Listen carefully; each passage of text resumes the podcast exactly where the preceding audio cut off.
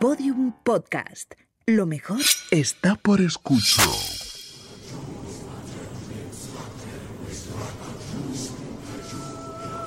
Elena, en el país de los horrores. Con Elena Merino en Podium Podcast.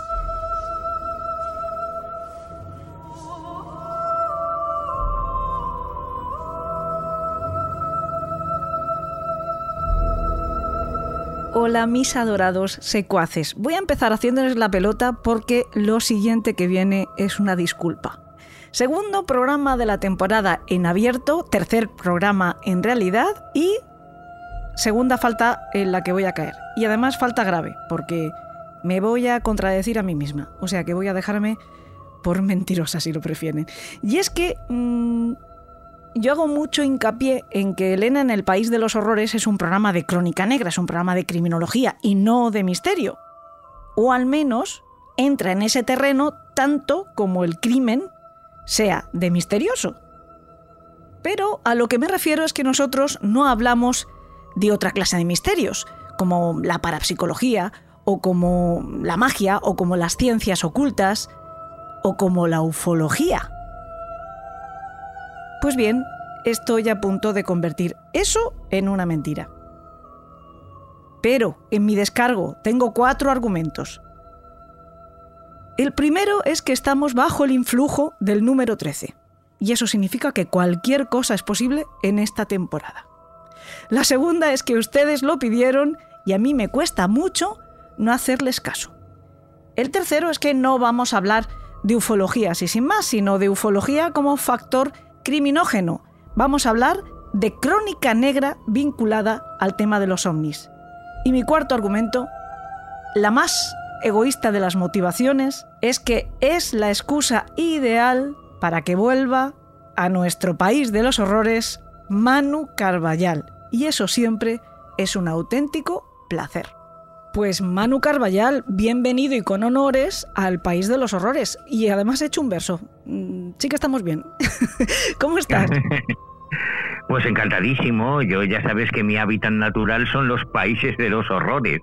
No, no salgo de ahí, o sea, que encantado. Que ya has visto que te reclaman, ¿eh? Aquí la- los secuaces, tienes todo un club de fans eh, que te diría que son directamente los secuaces, ¿eh? Que raro va a ser que haya alguno que no pida que vengas más. Y oye, pues lo que he dicho antes, que sus palabras son siempre órdenes. En realidad me aprovecho, porque son cosas que yo también quiero. Yo que vengas tú aquí, pues siempre es un verdadero placer, porque la primera que es fan de Manu Carballal en esta población mm, horrorosa nuestra soy yo. Y el segundo, Salvador La Roca. Hola, Salva, ¿qué tal? Hola, ¿qué tal? Yo muy bien y me alegro mucho de estar otra vez con vosotros. Y Manu, ya deja de oír tantas veces el programa porque eres tú el que sube la audiencia, tú mismo. pues sí, lo confieso, ¿qué pasa? Es que me gusta mucho. Bueno, vamos a Y explicar. además, no hay nada mejor, no hay nada mejor que conducir de noche debajo de una tormenta feroz escuchando Elena en el País de los Horrores. Bueno, hay algo que es eh, mejor, pero a mí, sin embargo, eh, todavía me estoy preguntando cómo hay gente que es capaz de hacerlo. Y me lo dicen mucho. Eh, a veces, me- cuando conozco algún, algún secuaz, me dicen, me pongo tu programa para salir a correr. Yo no sé si es porque corren más rápido, ¿sabes? pero vamos, a- miran a- hacia atrás, miran hacia atrás y corren más rápido, Sí, claro. sí, debe de ser algo de eso. Vamos a explicar por qué, por qué te hace esta broma, Salva, y es que justo antes de, de conectar los micrófonos le estaba comentando a, a Manu que es verdad que cuando él visita el País de los Horrores lo notamos luego en las estadísticas de, de la audiencia. Yo no suelo estar muy pendiente porque mm, reconozco que soy una persona competitiva conmigo misma y no me gusta estar obsesionada con si nos escucha más gente, menos gente. Sé que esto es un gran defecto eh, entre los profesionales, que uno tendría que estar pendiente de cómo le van las cosas, pero yo eh, pues prefiero estar concentrada en los contenidos que ofrezco a los secuaces y si empiezo a ver que un tema baja o sube o baja o sube, pues eh, tendería a abandonar eh, ciertos crit- criterios que quiero seguir manteniendo en el programa. Pero hace poquito pues me han contado cómo han ido los últimos eh, programas ¿no? de, este verano y en uno de ellos estuvo Manu, como yo he contado antes, eh, dio lugar a que yo me haya contradicho a mí misma y haya dicho, no, no, de ufología no vamos a hablar y sin embargo, pues vuelve.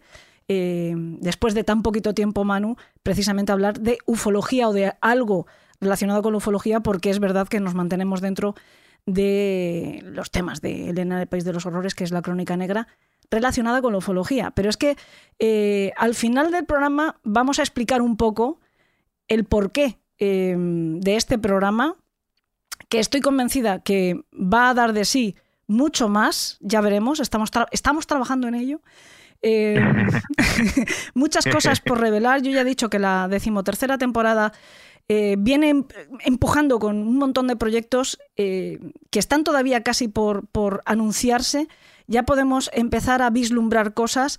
Por ejemplo, dentro de poco mm, podemos ir diciendo que vamos a hacer eh, directos en vivo, en escenarios, y esperamos que mucha gente nos pueda acompañar.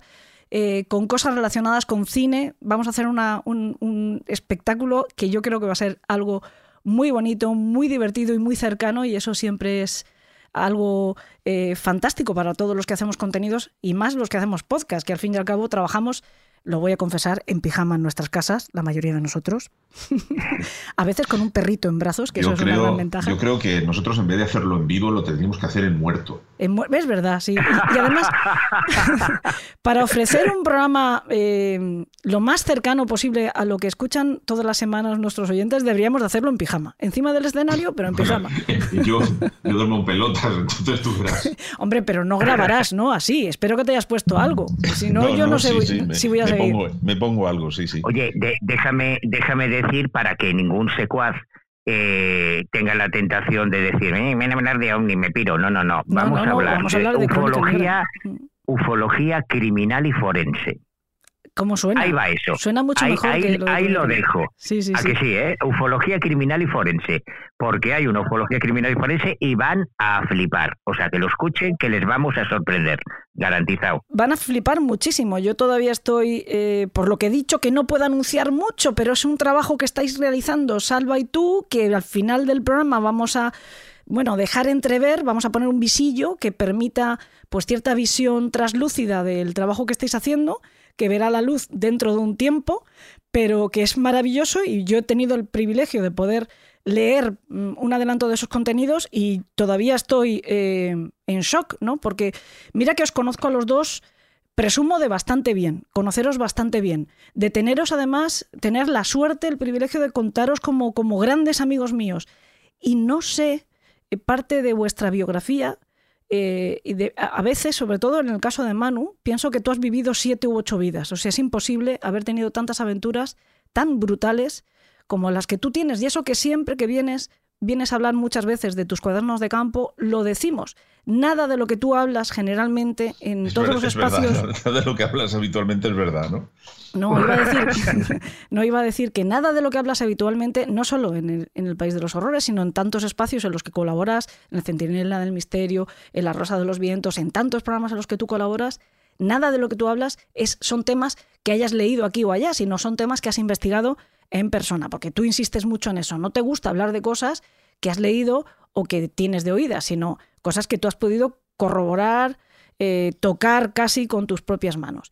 Y lo que yo he podido vislumbrar, como digo, o sea, yo he podido ver directamente, pero vamos a permitir vislumbrar luego a, a- nuestros secuaces del trabajo que estáis realizando vosotros, todo tiene que ver con tu biografía y es increíble. O sea, mm, eh, te podemos llamar 007 del País de los Horrores, pues nos vamos a inventar un, un el MI13.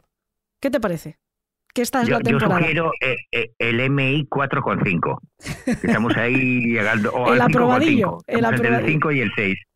Y sí, pero algún día, algún día, querida Helen, algún día este programa será revisado y una y otra vez porque será la primera vez que se habrá hablado de las aventuras de Helen, de Sal Stone y de Manny Y ya no digo más por ahora, hasta No, que me. hasta me que lleguemos al final no del programa. Vale, vale, no digo más. Y antes ya de meternos en materia, porque bueno, esto es el saludo de tres amigos y siempre se nos hace un poco largo, es verdad. Pero eh, también quería comentar que el hecho de que vuelvas no es solo porque subas la audiencia, sino porque eres una persona. Ala. No, no es verdad. Y quiero, quiero que lo sepan nuestros secuaces, porque eres la persona más generosa que conozco en, en este mundillo, desde luego, y yo te he pedido un socorro grande, porque bueno, en estos momentos yo estoy todavía recuperándome de una operación. Tenía dos programas planeados precisamente previendo ese, ese, esa convale- convalecencia. Y los dos se me han caído. Y Manu, por favor, me echas una mano. Y enseguida Manu dice, siempre sí. Entonces, creo que es de justicia agradecerte que hayas venido a echarme una mano. Y bueno, pues este segundo programa de la decimotercera temporada, que ya empieza a jugarnos sus pequeñas trampas, ese número 13, pues eh, haya sido un poco improvisado, pero qué maravilla de programa vamos a hacer hablando de eso que tú has dicho, ¿no? De la ufología criminal y forense, nada más y nada menos. Porque aunque a la gente a priori le cueste creerlo, el fenómeno ovni, todo el mundo lo relacionamos inmediatamente con bueno, pues cierta creencia en lo extraterrestre, en, en que hay vida en otros planetas y además vida con una tecnología, algo que, que, bueno, pues mm, no deja de ser eh, quizá incluso algo fantasioso, ¿no? Muy de película de ciencia ficción, y de repente aceptar que se mata por algo así, que se mata por algo así y que no solo eso, sino que se ha convertido que eso es un arma de poder impresionante en manos de organizaciones del más alto nivel. De todo eso eh, podemos ir hablando eh, en este programa que ya digo que se nos va a quedar corto, porque para contar todo lo que sabe Manu Carballal de estos temas, mm, daría de sí una serie. Y yo ya le estoy tirando unos cuantos tejos a este hombre para que la podamos hacer. ¿Por dónde quieres que empecemos? Yo creo que para que parezca que no estamos todos locos, es bueno poner en contexto lo que está ocurriendo. Y, y este es un gran momento en la historia para entender la trascendencia de este tema del que, del que estamos hablando. Porque hasta ahora, hasta hace solo unos meses, era razonable que mucha gente pensase que esto de los ovnis, los platillos volantes, los marcianos, pues son fricadas de unos cuantos pagafantas. Pero solo en los últimos meses hemos sido testigos de una comparecencia bajo juramento en el Congreso de Estados Unidos de tres testigos ovni militares de- mm, que pertenecen al ámbito de, de la Fuerza Aérea Norteamericana y de los servicios de inteligencia norteamericanos que declararon delante de los congresistas del gobierno de Estados Unidos cosas extraordinarias, ¿no? Poco tiempo antes fue el Senado de Brasil, del gobierno del Brasil, el que celebró una comparecencia ovni en las instalaciones del Senado con invitados de- llegados a, a Brasil desde distintas partes del mundo para tratar este tema. Posteriormente, hace solo unos días, fue el Congreso de los Diputados de México el que eh, celebró una desafortunada comparecencia, eh, desafortunada por la parte de Jaime Maussan, que si Bueno, queréis eso, después os- eso, Manu, fue el, el- el- el evento anual de Maussan, que es. La yo del no sé. moniquito, ¿no? La del moniquito. metido bueno, Sí, sí, pero es que se le va la pinza mucho a ese hombre, joder. Todos los años nos quiere vender una mierda nueva, o sea. eh, esto es como si presentas un Madelman y dices que es un, un- es un pimeo nuevo que se ha descubierto en la selva de, yo qué sé. Sí, sí, la verdad es que ha sido una pena porque hemos retrocedido 20 años con lo bien que íbamos en cuanto aparece Maussan. ¿No ha sido muy oportuno? ¿No, no ha sido eh, demasiado cercano al resto de, de- de hitos que estás mencionando? ¿No, ¿No suena un poco a lo de siempre? A, estamos sorprendidos por aquí, ya llegan Correcto. como... Por una razón muy sencilla, porque Maussan es un oportunista y sabe aprovechar la oportunidad. Entonces, al rebufo de todo lo que está ocurriendo, pues él se ha, se ha subido al carro Sí, para Manu, conseguir pero los idiotas que, lo, que ya lo conocen y se lo vuelven a creer todos los años, tío. Sí, pero ese es otro tema. Yo ahora estamos hablando de la dimensión política o geoestratégica o de la relevancia política que tiene este tema. Que se trate en el Congreso de Estados Unidos, que se trate en el Congreso de México, que se trate en el Senado de Brasil. Hasta aquí en España, en España, hace unos meses hubo una comparecencia magistral de Aitor Esteban, el diputado que preside el grupo del Partido Nacionalista Vasco, del PNV, en el Congreso, hizo una comparecencia magistral de tres minutos durante la moción de censura que Vox presentó al presidente Pedro Sánchez, hablando de un caso ovni, poniendo como ejemplo de una forma magistral, yo creo que ese documento es maravilloso y es de hace solo unas semanas, en el Congreso de los Diputados de España, eh, Aitor Esteban utiliza el tema ovni para ilustrar lo que había ocurrido con, con Tamames, que era el candidato de Vox, para suplir a nuestro presidente del gobierno en España hace unas semanas. O sea, no estamos hablando de algo que esté que esté en el imaginario, que esté, no, no, hablamos de temas reales y sociales, ¿no? Y esa dimensión política o, geopolítica o, esa relación del mundo de los fenómenos aéreos extraños, como lo llaman ahora, los WAPs, con, con el mundo de la inteligencia, es lo que nos va a permitir entender, que es de lo que vamos a hablar a partir de ahora, que existan tantos casos de muertes, de crímenes, de asesinatos, de cadáveres, que aparecen en un momento determinado relacionados con el mundo de esos fenómenos aéreos extraños. Porque esos fenómenos aéreos extraños, aunque no tuviesen nada que ver con, con extraterrestres, que yo creo que no, que no tiene nada que ver con eso, tienen que ver con otras muchas cosas, tienen que ver con el desarrollo tecnológico, tienen que ver con operaciones, lo que llaman operaciones psicológicas, tienen que ver con misiones de espionaje internacional intentando robar nuevas tecnologías aeronáuticas, tienen que ver con un montón de cosas que para el profano son consideradas ovnis, es decir, cosas raras en los cielos que no saben lo que son, pero es que las cosas raras en los cielos que existen desde, desde el principio de los tiempos pueden tener muchas implicaciones científicas, políticas. Solo hace unos días es el único ejemplo que pongo. Solo hace unos días en Marruecos se vivió un, movimiento sísmico terrorífico que ha dejado infinidad de muertos, ¿verdad? Esto lo sabemos todos. Ha abierto todos los informativos justo unas horas antes de que se produciese, se produjese ese movimiento sísmico, y esto es algo que cualquier eh, secuaz puede comprobar simplemente tirando de la sección de noticias de Google, justo antes de que se produciese ese movimiento sísmico, se produjeron infinidad de avistamientos de ovnis en Marruecos.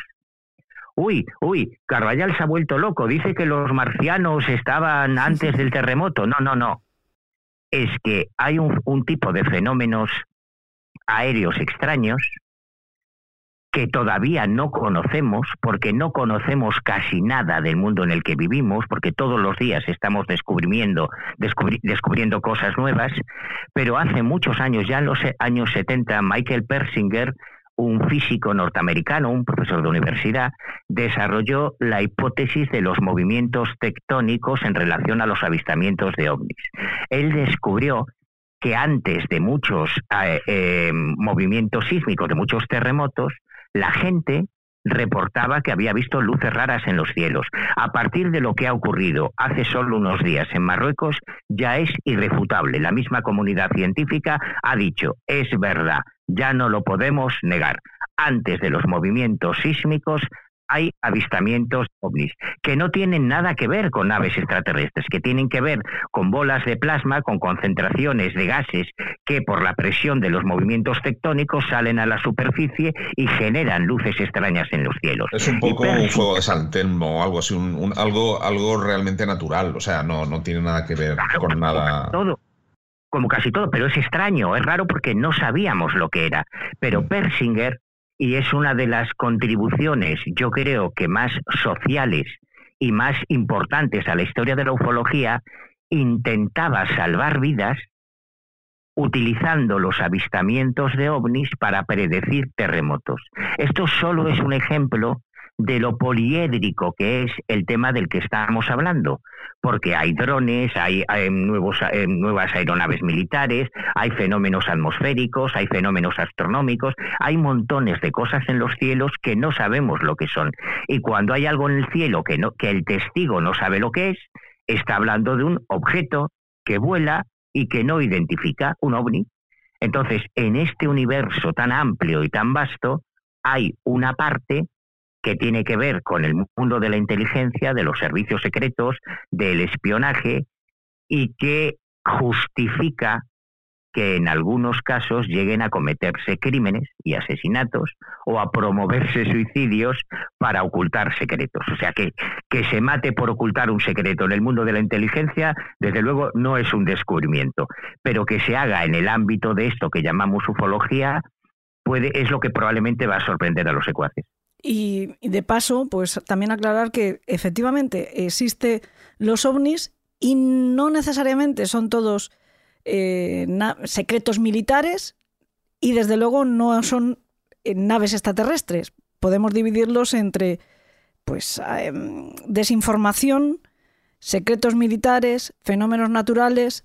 Nadie tiene por qué tener en consideración los extraterrestres o sí, o dejamos un apartado para todavía quienes quieren creer que no estamos solos en, el universo. A ver, pero es que la hipótesis extraterrestre, que es la más popular desde los años, a partir de 1954, a partir de 1950, eh, es, es, la más difundida, no es la única. Mi queridísimo amigo Ignacio Darnaude, que fue uno de los grandes pensadores, de los grandes filósofos de la ufología, redactó un listado de más de 300 hipótesis explicativas para el fenómeno ovni. 300. Fíjate si hay pluralidad. Porque el problema es que el objeto de estudio, por eso la ufología no es una ciencia, no está definido. Tú no puedes, tú no puedes buscar una explicación para todos los crímenes no resueltos. ¿Quién comete crímenes que no se han resuelto? Coño, pues cada crimen lo comete un asesino.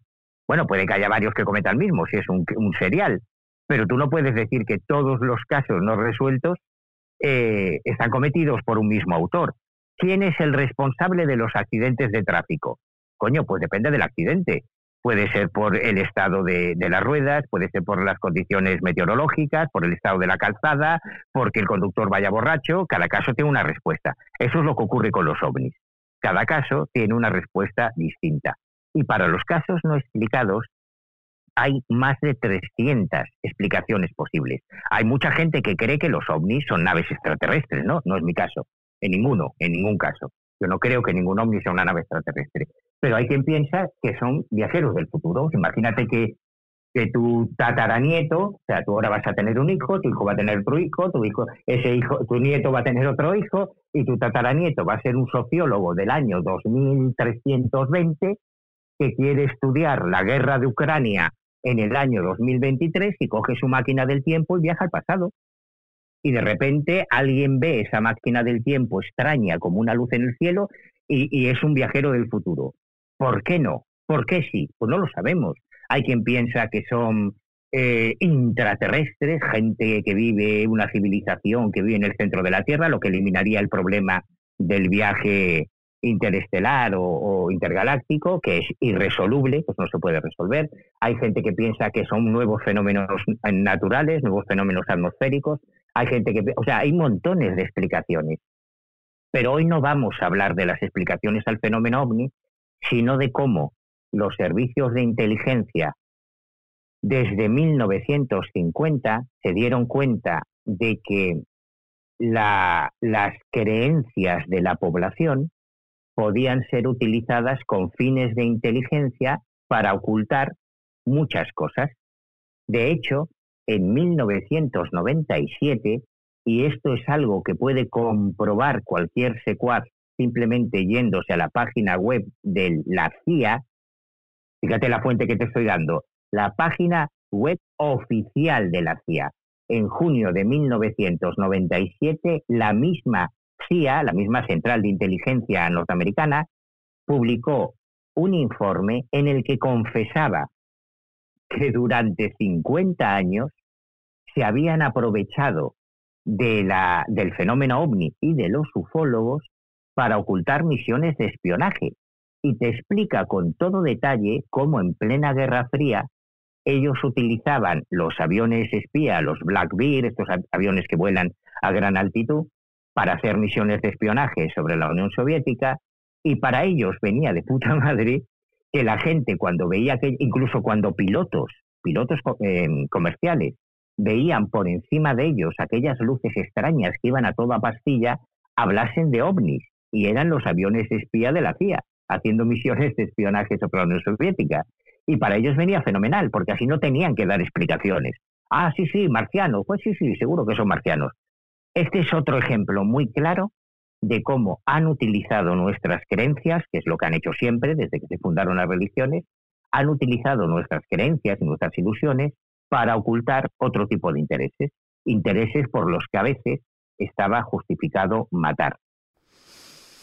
Una de las eh, historias por las que llegamos precisamente a, este, a, desarrollar este programa de hoy, a mí me dejó muy sorprendida. No es necesariamente la primera, ni siquiera la primera en esa especie de guion que tú has preparado, pero es una de las que a mí me em, sacó de, de, mi, no sé, mi modelo confortable con todo este tema desde el desconocimiento. Eh, Salvador sabe mucho más que yo de esto porque es también muy aficionado a, estos temas, le gustan, le evocan. Al fin y al cabo, él también se dedica un poco a retratarlos ¿no? en su trabajo en el mundo del cómic. Yo creo que el cómic. Anda, no sé, anda que no he dibujado yo invasiones. Eso te iba a decir, no sé en qué porcentaje el cómic casi se dedica a la ciencia ficción, ¿no? Y la ciencia ficción entronca también con, estos temas de los que estamos hablando, ¿no? La ciencia ficción, la acción también, eh, desde la perspectiva de, pues eso, de de la inteligencia o de los servicios secretos y todo esto. Eh, pero yo decía que una de las, de las historias que a mí me ha sorprendido, insisto que quizá no sea la primera que tú querías contar, pero es la de el asesinato de Soledad, de ese agente secreto español. Ah, eh, hablabas tú al principio de, de mm, el, terremoto que hemos tenido recientemente en, en Marruecos, en Marrakech, y esta mujer estaba investigando eh, pues lo que iba a suceder poco después de su muerte en el Sáhara, ¿no? Esa marcha verde del año 75 creo que fue, ¿no? la marcha verde. 6 de noviembre de 1975 se produce la marcha verde. Y ella era de los servicios mm, secretos españoles, estaba pendiente de, todo ese movimiento por el que se iba a tomar de forma, entre comillas, pacífica el Sáhara para arrebatárselo a, a España y aparece asesinada, violada, etcétera, y resulta que no era exactamente eh, por esto, ¿no? Hay un fenómeno ovni también detrás de, esta misteriosa muerte. Esta es una historia acojonante. O sea, yo creo que si esto hubiese ocurrido en Estados Unidos, ya tendría, eh, Soledad ya tendría una serie en Netflix o un cómic. Ahí lo dejo. O saldría en un cómic. Porque todo el mundo sabe que el 6 de noviembre de 1975 España eh, entregó el Sáhara español a Marruecos, los dejaron ahí a, su suerte. Todavía existe un conflicto que además es muy preocupante y que todavía a fecha de hoy eh, tiene muy ocupados a todos los servicios de inteligencia, no solo del norte de África, sino también de Europa, fundamentalmente España y Francia y los Estados Unidos, por todo lo que ocurre eh, con el terrorismo islamista en el Sahel y demás. Pero el Sáhara español era español, esto es redundante, ¿no? Por eso se llamaba español. Pero en 1975 hubo una serie de movimientos geopolíticos que cambiaron para siempre el mapa geoestratégico de África, del norte de África, y eh, esta historia a mí me llega, no me llega por un mindundi. A mí esta historia me la cuenta Dominique Pastor Petit. Dominique Pastor Petit es probablemente el mejor y el más influyente espiólogo de la historia de España. Es el maestro de, personajes como Manuel Cerdán, como Fernando Rueda, porque Pastor Petit tiene publicados montones de libros sobre la historia del espionaje, fue nuestro gran experto en la historia del espionaje, y él tiene un libro, eh, cuando yo estaba preparando los expedientes secretos, que es un libro sobre el papel del CSIC, el actual CNI, en el mundo del misterio. llegué a, Pastor Petit, me reuní con él en Barcelona y Pastor eh, eh, Dominique era un tío cariñosísimo, era un tío entrañable, a mí me adoptó como si fuese su nieto y, y me contó unas historias alucinantes, entre ellas, entre ellas la de la gente Soledad, que el 29 de septiembre de 1975, solo unos días antes de que se produjese la Marcha Verde de Marruecos sobre el Sáhara eh, español y, colonizarse el Sáhara español, había aparecido asesinada de una forma además terrible, con una bolsa de plástico en la cabeza, desnuda, había sido torturada y violada, bueno, tuvo una muerte verdaderamente atroz. Eh, su cadáver aparece muy cerca de la base norteamericana de Griham Common y, y la presencia de soledad en Inglaterra, eh, cerca de, de Chinawell, en el distrito de Hampshire, no muy lejos de Londres, tiene que ver con algo que había ocurrido cinco días antes, cuando en el radar primario de la base aérea de Gando, en la isla de Las Palmas, en, yo, yo, de hecho estuve allí, estuve en el mismo radar de Gando, en Canarias, a las 5 y 30 de la madrugada, aparece un eco, un eco, un, puntito de radar, la pantalla del radar, no identificado. Era un objeto que no tenía plan de vuelo, eh, se presume que se trata de, de, algún tipo de aeronave, pero que no se ha identificado en el radar secundario, que es donde aparecen todos los, los tres códigos que identifican la matrícula del avión, altitud, velocidad, etc. ¿no? O sea, era un ovni, un ovni detectado en un radar de la base de Gando. Ese ovni, según las investigaciones de los servicios de inteligencia españoles, resultó ser un avión espía norteamericano de guerra electrónica, concretamente un SR-71A Blackbeard, un avión de reconocimiento estratégico, que estaba pillando todas las comunicaciones para saber qué es lo que iba a hacer España en relación a, la entrega del Sáhara al gobierno de Marruecos. Estamos hablando de una pura y dura operación de espionaje. Soledad, que es un agente que teóricamente sería un agente del Servicio Secreto Español, tiene la misión de viajar a Londres para descubrir qué está pasando, qué, qué interés tienen los norteamericanos, que es bastante obvio, en, en, lo que va a ocurrir en Marruecos con la entrega del Sahara español y aparece eh, asesinada, concretamente el día 29 de septiembre, muy poquito antes de que se produzca la marcha verde. Hay mucho más, hay mucho más recorrido en este caso, porque la historia, eh, yo la investigué mucho en su día, localicé en las hemerotecas eh, páginas enteras de, de, revistas como Cambio 16, Tribuna, que se hicieron eco de, de aquel asesinato cuando se, se supuso que la chica que había aparecido en, en Inglaterra era esa misma agente que había de, los servicios secretos españoles. Luego, bueno, el caso tiene mucho más recorrido porque luego se identificó con otra mujer eh, alemana, creo que se acusó a su marido de que podía haber sido el autor de la muerte. Se hizo todo un rastreo de la presencia de Soledad en Inglaterra, que había ligado con un oficial de la agencia de, de la base norteamericana para conseguir información. Bueno, es una historia, una pura historia de James Bond o de Jason Bourne o de Ethan Hunt, una pura historia de Misión Imposible o de 007, pero en el ambiente de la ufología y con un asesinato en concreto, ¿no? Y no es ni de, ni de lejos el único caso, pero eh, sirve para introducir muy bien este concepto de que los ovnis existen desde el mismo momento en que un radar de, las Islas Canarias detecta un tráfico no identificado que luego resulta ser un SR-71 de espionaje norteamericano por una causa muy convincente, como es la, toma de, del Sáhara español por parte de Marruecos, y el asesinato de un agente, eh, de una espía, para que no obtenga información. Así que no estamos hablando de disparates, estamos hablando de algo real muy comprensible y muy lógico que tiene su contexto en el ámbito de eso que hoy llamamos ovnis, o WAPs, o FANIs, o como se quiera llamar. Oye, yo tengo una curiosidad, eh, abriendo un pequeño paréntesis, ¿por qué se le ha cambiado el nombre ahora? Porque ya no son ovnis y son UAPs. Pues la verdad es que es muy oportuno el nombre. Lo de FANIS ya se propuso en España hace muchos años.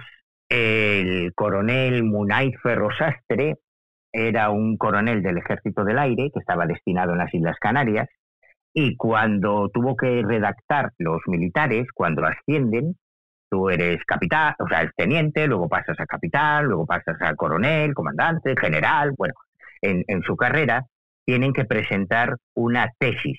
Sería el equivalente a una tesis de fin de carrera en el ámbito universitario o una tesis doctoral, ¿no?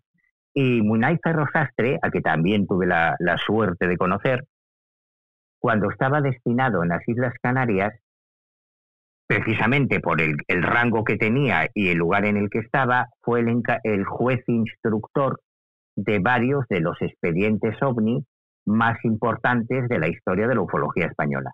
Él como militar del Ejército del Aire, cuando eh, ahora cualquier ciudadano español se puede ir a, iba a decir, se puede ir al Museo del Aire que está en la Plaza de Moncloa, en Madrid, y pedir revisar los expedientes OVNI que están allí fotocopiados, ¿no? Que cualquier ciudadano tiene acceso a ellos. Pero bueno, hace unos años ya se digitalizaron, están en la página web de los archivos del Ejército del Aire, o sea que a través de Internet cualquier eh, secuaz puede consultar esos ochenta y tantos expedientes oficiales OVNI redactados por el Ejército del Aire español que, ya están desclasificados. Hay otros que no están desclasificados, pero estos ya están desclasificados. Y cualquier ciudadano puede consultarlos. Bueno, pues esos expedientes están redactados por un juez instructor o un juez informador, que es un militar de alta graduación, que tenía la misión de investigar esos eh, incidentes ovni, es decir, intrusiones en el espacio aéreo de soberanía nacional, de soberanía española, eh, que, tenían una implicación militar. Se nombra un juez instructor, en el caso de Canarias los casos más espectaculares le tocaron a Munay y él redactó esos expedientes. Y cuando tuvo que hacer la tesis de acceso al Estado Mayor, hizo su tesis sobre, que es un documento acojonante, hizo su tesis sobre esos casos OVNI que él había investigado. Y, y ahí él ya propone cambiar la etiqueta de objeto volante no identificado por fenómeno aéreo no identificado, porque no todos los fenómenos aéreos no identificados son objetos. Cuando hablamos de objetos, inevitablemente tenemos la sensación de que estamos hablando de algún tipo de aeronave o de astronave, ¿no? Pero, por ejemplo, una inversión de temperatura cuando se superpone una capa de aire caliente entre dos capas de aire fría que convierte la atmósfera en un espejo, hay un fenómeno que es súper chulo. Yo invito a cualquier secuaza que vaya a Google y ponga Fata Morgana, el fenómeno de la Fata Morgana. Y puede ver barcos voladores, puede ver ciudades en el cielo. Y eso es real, porque es un fenómeno atmosférico muy raro, el de la Fata Morgana, Además, yo tengo anécdotas, yo he recogido casos maravillosos, de verdad. Recuerdo un caso en Beirut, en el Líbano, de un barco volador que vio todo Beirut en el cielo y que se fotografía, se filma y tú estás viendo un barco en el cielo, volado, un, barco, un velero volador.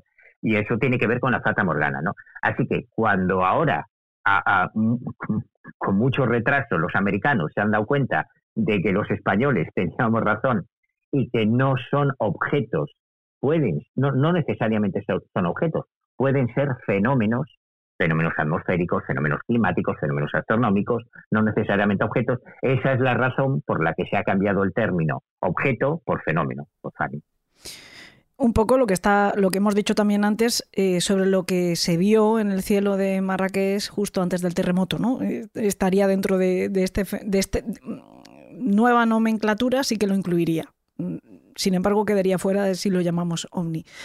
Eh, hemos contado el caso de Soledad, pero hay una, mm, hay, una serie de muertes que también son mm, muy llamativas y, especialmente preocupantes, puesto que conozco eh, no solo a Manu Carballal como investigador del fenómeno ovni o, como ahora se llama eh, con esa nueva nomenclatura, sino a muchos más investigadores y, tú nos dices que, ha habido muertes de, colegas que han estado detrás del fenómeno y bueno, pues que mm, fallecen en circunstancias poco explicadas.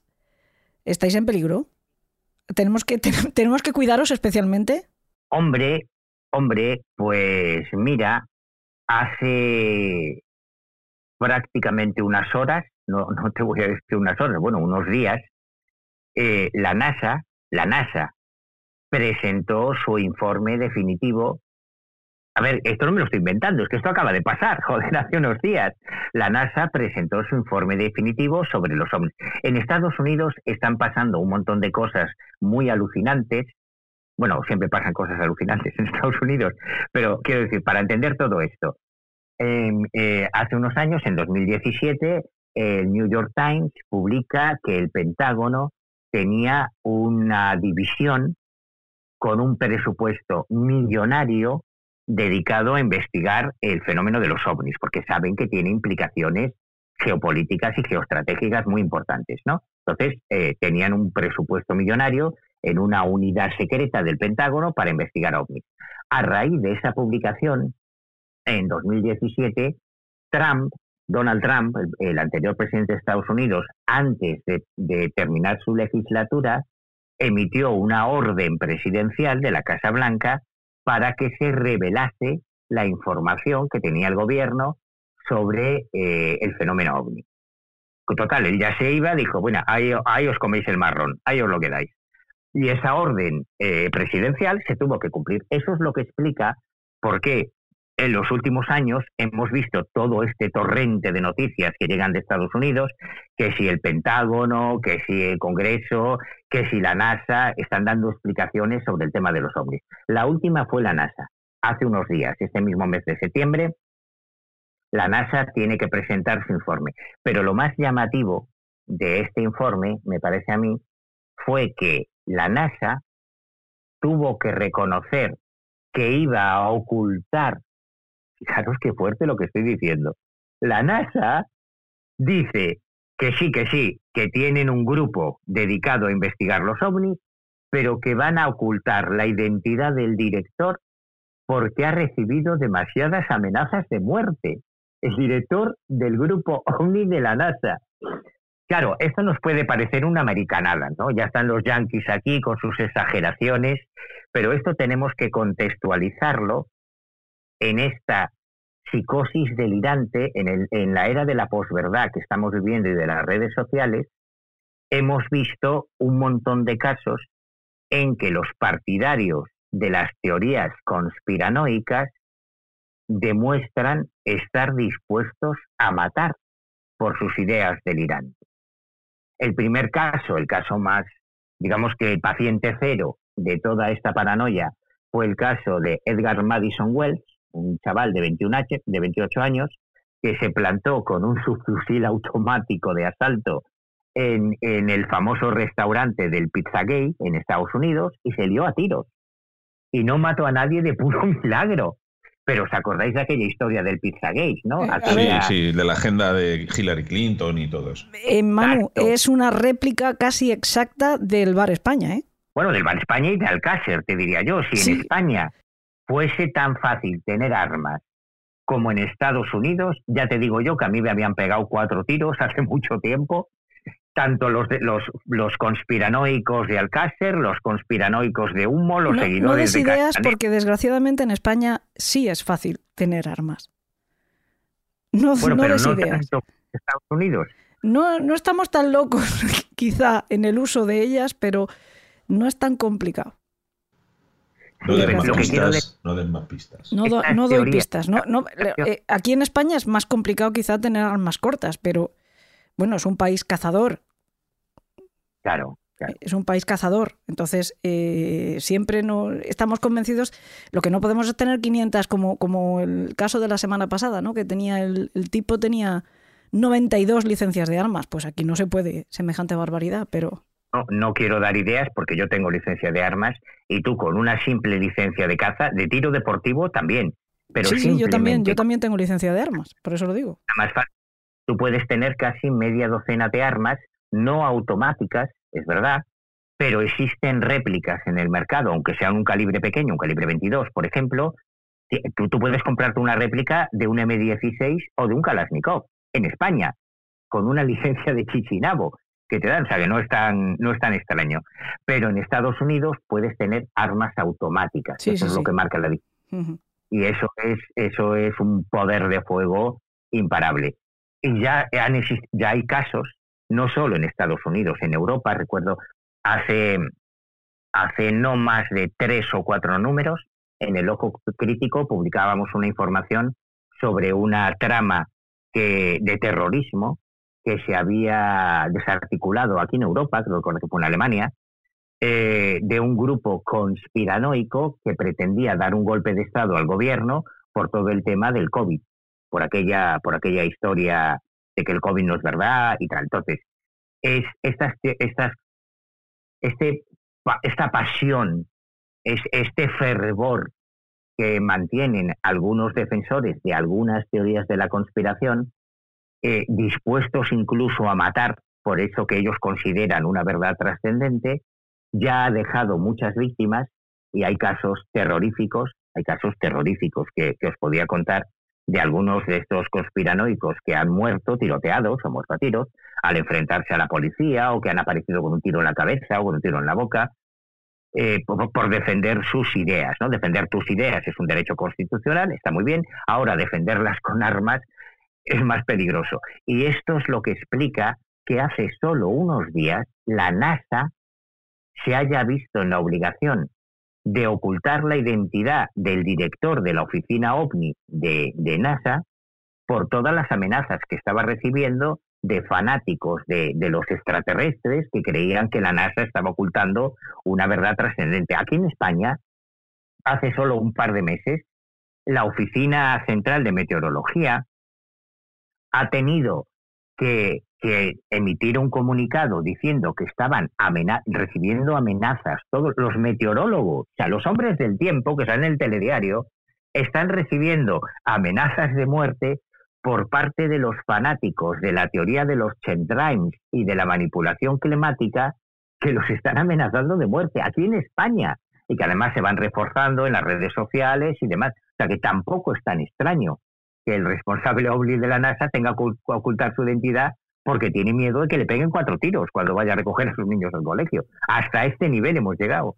Bueno, es cierto que las amenazas, desgraciadamente, ahora es algo eh, que se distribuye con cierta facilidad, ¿no? Incluso nosotros hemos recibido amenazas de muerte, que mm, no te las tienes que tomar demasiado en serio y, en todo caso, eh, ponerlas en conocimiento de la autoridad pertinente, pues bueno, pues porque mm, no está de más tampoco tener cierta precaución y poco más, ¿no?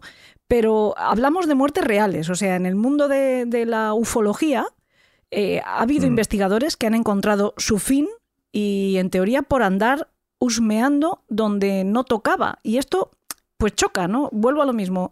A partir del prejuicio que puede tener alguien lego en esta materia sobre esta cuestión, eh, de repente saber que por meter las narices donde no toca eh, puedes encontrar tu fin, eh, bueno, no deja de ser quizá también una muerte en acto de servicio, pero no sé yo hasta qué punto queda justificado o algo así, ¿no?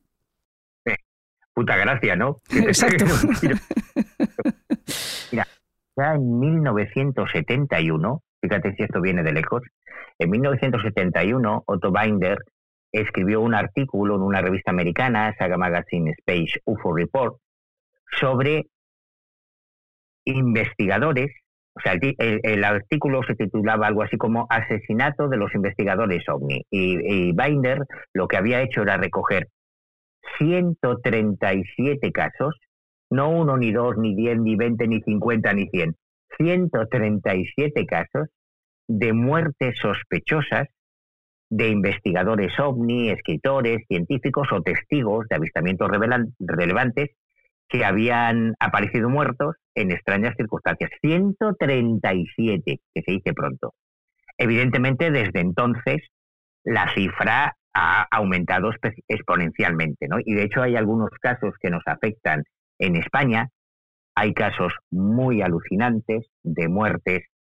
Yo recuerdo, por ejemplo, el caso de José Félix Rodríguez, eh, José Félix Rodríguez y Joan Turuvalles, que aparecieron decapitados en el apeadero de Torre. Los de Tarrasa. Los de Tarrasa, sí, muy cerquita de Tarrasa. Es una historia brutal que yo investigué muchísimo, estuve con la policía, con los forenses, nos llevamos el sumario judicial del juzgado, estuve con las familias, bueno, fue un, curro tremendo, ¿no? Y todavía hoy no, no tenemos muy claro, yo creo que fue un suicidio, pero hay muchos colegas que piensan que fue un asesinato, que tiene que ver con esto de Torrebonica. Además, había gente de los servicios secretos de Franco que estaban implicados en esta historia en su día. Bueno, es una historia. O el caso de Arejula, de Francisco Arejula, que apareció muerto. El caso merece, merece un podcast aparte, ¿eh? o sea, porque lo tiene todo también, ese, el, de Tarrasa que estabas mencionando ahora. El de Tarrasa es brutal. Bueno, de hecho ha merecido una película. Hay una película que a mí no me gusta porque se hizo en plan irónico, en plan de coña, cuando es un drama terrible lo que ocurrió en, en Torrebonica, lo que pasó en Tarrasa. Pero hay una película que se llama Platillos Volantes que está basada en el caso de, de José Pérez Rodríguez y de Joan Turuballés. O el caso de Francisco Arejula, que es mucho menos conocido y que apareció muerto varios días después, el cadáver ya estaba en proceso de descomposición, apareció muerto en, en, las Islas Baleares, aunque él era de Lugo, originalmente él era gallego, y había publicado un par de libros muy raros, muy indescifrables, sobre lo que él consideraba que era el secreto de los ovnis, o sea, las técnicas de propulsión que podían tener que ver con el, con el fenómeno de los ovnis, que serían nuevas técnicas eh, de, propulsión aeronáutica, o el caso de Alejandro Vignati, que apareció muerto eh, en circunstancias todavía hoy no explicadas en un hotel de Caracas el 3 de agosto de 1983, fue un caso que a mí me, me emparanoyó mucho en su día. Eh, bueno, no, no porque aparecer muerto en Caracas, en Venezuela, en circunstancias extrañas sea raro, ¿no? Porque tiene una tasa de criminalidad violenta mayor que la de Estados Unidos, sino porque Vignati era la mano derecha de Andreas Faber-Kaiser y era un investigador muy conocido y muy respetado de todo este mundo de las anomalías, pero el mismo Andreas Faber-Kaiser, que falleció el 14 de marzo de 1994 y para mí ha sido el mejor investigador de estos fenómenos que ha existido jamás en España. Faber-Kaiser es otro nivel. Faber-Kaiser fue el director de la revista Mundo Desconocido, se metió en temas muy jodidos desde el punto de vista de la inteligencia y desde el punto de vista de la criminalidad. De hecho, el libro Pacto de Silencio de Andreas Faber-Kaiser sobre el aceite de colza, sobre aquella crisis que se vio en España con el aceite de colza, fue utilizado por la acusación particular en el proceso de, del aceite de colza. Y cuando falleció, estaba investigando algo relacionado con sectas satánicas y prácticas sexuales en la Casa Blanca. O sea, que si alguien tenía todas las papeletas para morir de una forma extraña, pues Faber Kaiser. Estamos hablando de España, de temas que han ocurrido en España. Si nos vamos a Estados Unidos, desde el programa MK Ultra, el programa MK Ultra fue un programa de manipulación mental y de operaciones psicológicas que se inició en Estados Unidos en los años 50, que es real, que esto sabemos que es real, que además fue gracias a Gerald Ford que se salió a la luz todo lo que había ocurrido en Estados Unidos, donde se hicieron auténticas barbaridades para desarrollar técnicas de manipulación mental en plena Guerra Fría, en que, eh, como en todas las guerras, parece que todo vale. Cuando estás en guerra, parece que todo está justificado, ¿no? Y en el caso de, de MK Ultra se hicieron auténticas burradas durante la administración. Fue un programa que empezó con la administración de Eisenhower, se desarrolló con la administración de Kennedy y continuó hasta la administración de Nixon, aunque hubo, después hubo varios coletazos. Cosas que van desde eh, utilizar la narcohipnosis, utilizar fumigar con LSD el metro de Nueva York para ver los efectos que tenía en la población civil. O sea, se hicieron auténticas barbaridades. y hay casos ya eh, irrefutables de asesinato, el caso de Frank Olson, por ejemplo, que fue un, bioquímico del ejército de Estados Unidos, que era experto en armas biológicas, al que se le dio, se le suministró LSD sin su consentimiento en noviembre de 1953 y terminó lanzándose por la ventana de un piso 13 del hospital en el que estaba recluido, recluido y muriendo en el acto. Digo que esto es irrefutable porque hasta el gobierno de Estados Unidos tuvo que pagar una indemnización a la familia de Olson reconociendo que había sido una víctima del programa MK Ultra. Y en el MK Ultra se utilizó todo lo que se pudiese utilizar para manipular las creencias, las supersticiones y las ilusiones de la población con fines de inteligencia. Este programa empezó a desarrollarse justo en la época del panel Robinson, que fue una de las primeras comisiones del gobierno norteamericano para estudiar el tema de los ovnis, que el tema de los ovnis eh, nació sin nada que ver con el mito extraterrestre. Y esto es algo que también es muy importante para entender este puzzle tan complejo. Esto que llamamos fenómeno ovni, lo que llamamos el fenómeno de los platillos volantes, aunque en realidad nació en España en 1945, que es cuando Óscar Reibrea un, trabajador del Departamento de Meteorología de Galicia empezó a investigar el fenómeno de los objetos extraños en el cielo, porque él había sido voluntario de la División Azul y en el año 43 y de compañeros suyos habían visto una cosa muy rara en, el frente de Leningrado, durante el sitio a Leningrado, con, con los voluntarios de la División Azul de Franco que combatían con los alemanes, hasta 1947 junio de, 24 de junio de 1947, cuando un piloto que se llamaba Kenneth Arnold reporta que ha visto nueve objetos volantes extraños que se desplazaban como platillos rebotando sobre el agua, de ahí viene el término platillo volante, que luego se cambió por ovni y que ahora se ha cambiado por FANI o por WAP. Eh, desde ese momento, claro, 1947, Estados Unidos acababa de salir de la Segunda Guerra Mundial para meterse en la Guerra Fría.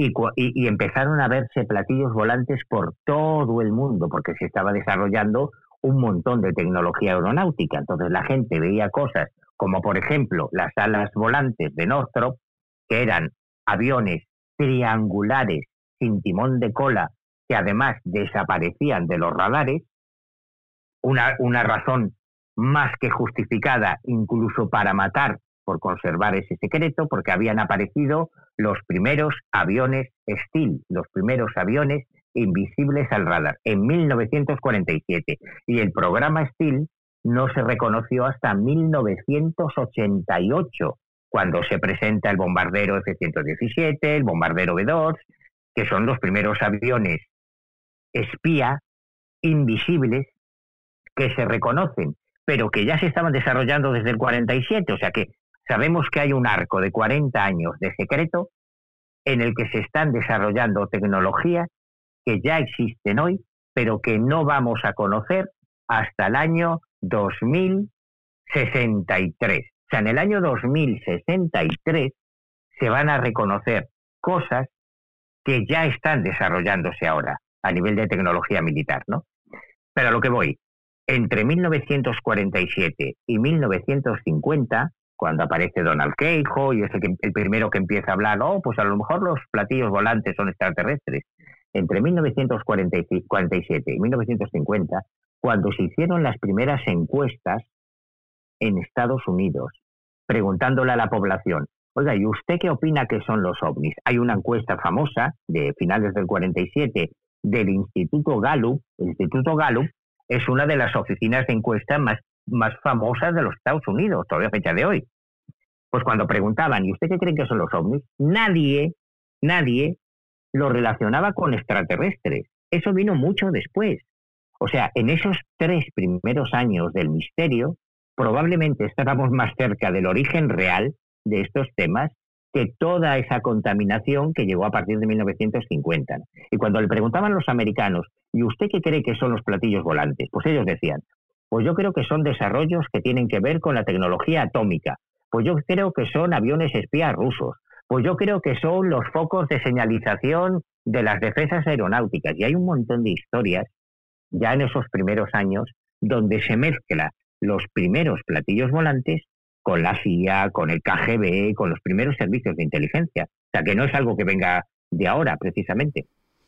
Pero precisamente esa relación con lo extraterrestre les ha venido fenomenal, esa desinformación para desprestigiar precisamente a los testigos, les ha venido muy bien a quienes tenían cosas que esconder, ¿no? Al final se ha utilizado para, para, para intoxicar, como, como soléis utilizar los investigadores, intoxicar el tema y desviar la atención. Claro, yo, yo sé que estoy arrojando un tsunami de datos que probablemente de un poco de vértigo a quien no esté familiarizado con estas cosas, ¿no? Y dirán, bueno, este ya se ha vuelto loco. Pero los hechos son que a lo largo de toda la historia, y, y España no es una excepción, en España cuando se produce el cambio del CSI, del Centro Superior de Información de la Defensa, al actual Centro Nacional de Inteligencia, el actual CNI, hay una medida eh, que marca la diferencia y es que a partir de ese año, creo recordar que es 2012, el nuevo Servicio de Inteligencia Español tiene que estar supervisado por un juez. O sea, ahora, a fecha de hoy, legalmente, no digo que no se haga, pero digo que legalmente, para que nuestro espionaje haga un control integral de actividades, te meta un micrófono, te pinche la línea telefónica, lo que sea, eso tiene que estar supervisado por un juez. Antes de eso, en la época de Manglano o en la época de, CSID, el servicio secreto hacía lo que le salía de las pelotas. Podían hacer lo que quisieran. Y hay una operación en España, no hablo de Estados Unidos ahora, que es la operación Mengele, que consistió en utilizar un nuevo fármaco, una nueva droga que fue diseñada por un cardiólogo amigo personal de Manglano, que se quería utilizar para secuestrar al líder de ETA, Josu Ternera, que al final cayó por los franceses y ahora está cumpliendo condena en Francia, ¿no? Pero Josu Ternera durante muchos años eh, estuvo perseguido por los servicios de inteligencia española. Entonces se desarrolló una, una operación cuando él estaba localizado en el sur de Francia, por la que un grupo de agentes del CSI tenía que, tenía que abducirlo, tenía que secuestrarlo, y para eso querían utilizar una droga un, anestésico muy rápido que lo dejase groggy en segundos, que desarrolló un cardiólogo amigo de Manglano. Para probar si eso era eficiente, se hicieron una serie de experimentos en el barrio de Malasaña, en Madrid, con mendigos, con indigentes, que pues nadie iba a denunciar. a ver, son los mendigos, es eh, lo, que, lo que se llaman los menos muertos, ¿no? En el ámbito de la criminología, tú, tú lo sabes bien, Helen los menos muertos. Con los mendigos y con las prostitutas se puede hacer lo que quieras.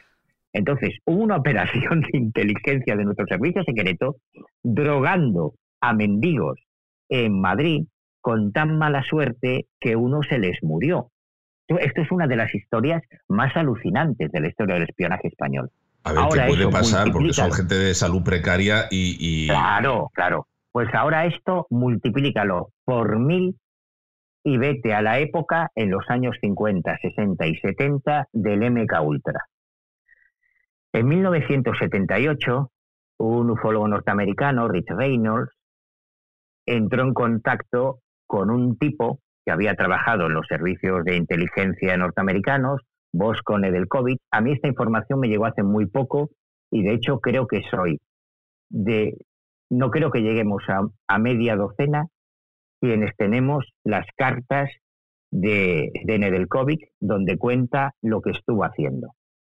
Lo que nos cuenta Nedelkovic es que él perteneció a una unidad de la CIA que tenía que ver con, con MK Ultra y que como se armó mucho escándalo, fíjate tú, como que, qué escandalosos son los americanos, ¿no? Total porque le suelten LSD en el metro a unos cuantos ciudadanos, van y se escandalizan. O como si sueltas LSD en el metro de Madrid, ah, tampoco es para tanto, ¿no? Estamos investigando para poder defendernos de la amenaza comunista. Es una droga recreativa, al fin y al cabo. Sí, bueno, recreativa si no estás en un piso 13 en un hospital y te da por creer, que puedes volar y te tiras por la ventana. Y, si no has elegido tú tomarla, Claro, y entonces van los cachondos de los americanos y se van a Brasil y convierten Brasil en su campo de pruebas.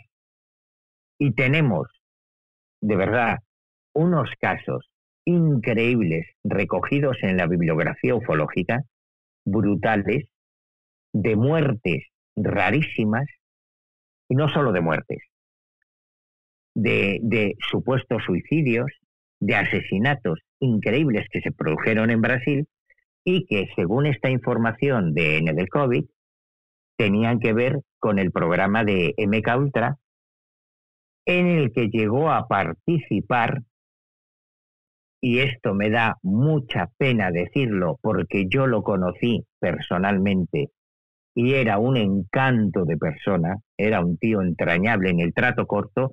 Mira, antes estábamos hablando de gente entrañable en el trato corto en el trato cercano, que luego pueden ser unos psicópatas, ¿no? Estoy hablando del doctor Rodríguez Delgado. El doctor Rodríguez Delgado fue un el, de, los, toros, ¿no? El, que les ponía electrodos para manipularlos y tal. Exactamente, exactamente.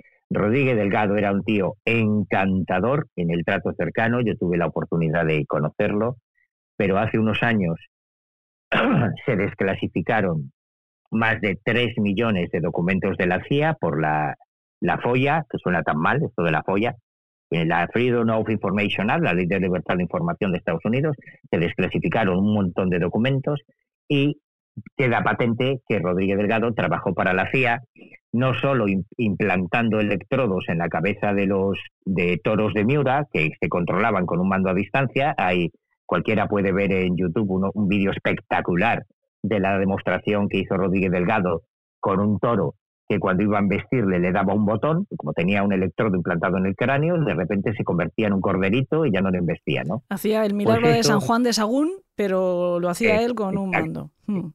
Y estamos hablando de algo que se hizo en los años 60 y 70. Tú imagínate la tecnología que puede existir ahora. Pero volviendo a lo de Nedelkovic, que es una historia muy alucinante. Lo que él cuenta es que él participó en operativos de operaciones psicológicas en Brasil que han pasado a la historia de la ufología y que han generado toda una leyenda como la de las abducciones. O sea, esta historia de que los marcianos vienen a la Tierra a secuestrar humanos está recogida en millones de libros, series, películas, documentales, podcasts, artículos, por todos lados, ¿no?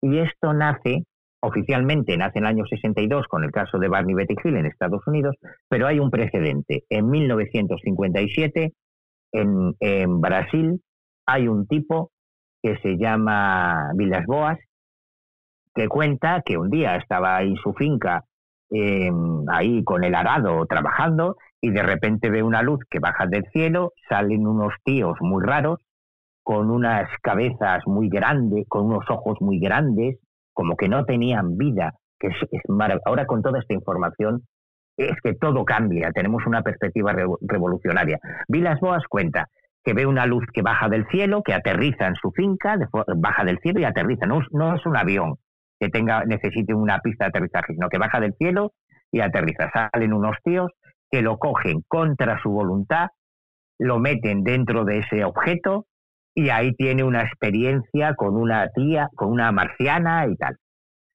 Bueno, pues lo que cuenta Nedelkovic es que él participó en esa operación, que iban en un helicóptero, que de repente vieron a un pobre campesino ahí que estaba con su arado en medio de una finca, que aterrizaron con uno, que primero lo fumigaron con una sustancia, con un potente alucinógeno mezclado con un anestésico, muy potente para que el tío perdiera la conciencia, pero al mismo tiempo tuviese una experiencia delirante, pues estaban desarrollando todo lo que tenía que ver con el LSD y que lo cogí, que claro, que iban con unos monos y con máscaras antigas para que no les afectase esa sustancia. Las máscaras antigas tenían esos ojos grandes, sin vida, que decía el testigo, porque eran las, coño, las máscaras antigas de toda la vida, que lo metieron en el helicóptero y que todo lo demás fue producto de esa alucinación. O sea que el primer caso de abducción de la historia de la ufología, tenemos la declaración de uno de los marcianos que lo llevó a cabo, que era este tío, esta gente de la CIA, ¿no? A partir de ahí, reescribimos toda la historia. Y hay casos que yo he vivido personalmente, que, que, los he vivido yo, que no es que me lo hayan contado, ni que solo tengan los documentos, como en el caso de, de COVID. Es que en 1994, quiero recordar, yo viví una historia en Navarra, en, en Logroño, en, en, Aro, concretamente. Yo asistí a un congreso de en Rioja, entonces. En La Rioja, perdón, efectivamente, en La Rioja asistí a un congreso de, ufología y cuando llego al hotel, yo fui en tren y cuando me lleva el taxi al hotel me encuentro a Enrique de Vicente, que es un tío muy conocido, seguro que, que probablemente todos los secuaces lo conocen, que me estaba esperando eh, a la puerta del hotel pegando botes, ahí, histérico. Bueno, Enrique siempre está histérico, pero ese día estaba más, estaba más fuera de sí. Vehemente, vamos a dejarlo en que es vehemente el hombre. Vehemente, sí, vehemente. Podríamos utilizar otros calificativos, pero vamos a ser ¿Has dicho de, mente?